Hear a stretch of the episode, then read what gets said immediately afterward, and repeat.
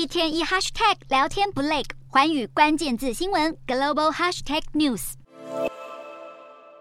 黑猩猩香草兴奋地从昏暗的窗户里跳出来，紧紧抱住在外头等待的同伴。他张大眼睛望着蓝天，在与同伴们在草地上散步，四肢感受着青草散发的生命力，还有温暖的阳光和轻柔的微风在脸上吹拂。这是香草被关了二十八年后第一次感受到自由。香草几乎一出生就被关在环境恶劣的美国纽约大学灵长类医学实验和手术研究室，这里专门研究艾滋病毒及肝炎。里头的动物们都被关在悬空，像是鸟笼般的笼子中。由于黑猩猩与人类 DNA 相似度高达百分之九十八，也因此研究人员经常让黑猩猩感染了各种疾病进行研究。香草在二零一九年被转移到加州的一处野生动物保护区，生活环境依旧差强人意。在那里，它和其他五只黑猩猩还是被关在车库大小的笼子里，这样一关就度过了它前半生的岁月。如今，香草和其他的黑猩猩已经搬到了佛罗里达州的新家，成为这个大家庭的一份子。香草尽情大晒日光浴，传说灵感来的时候还会画画，逐渐挥别黑暗的过去，享受退休生活。也希望香草悲惨的经历不要再发生在任何动物身上了。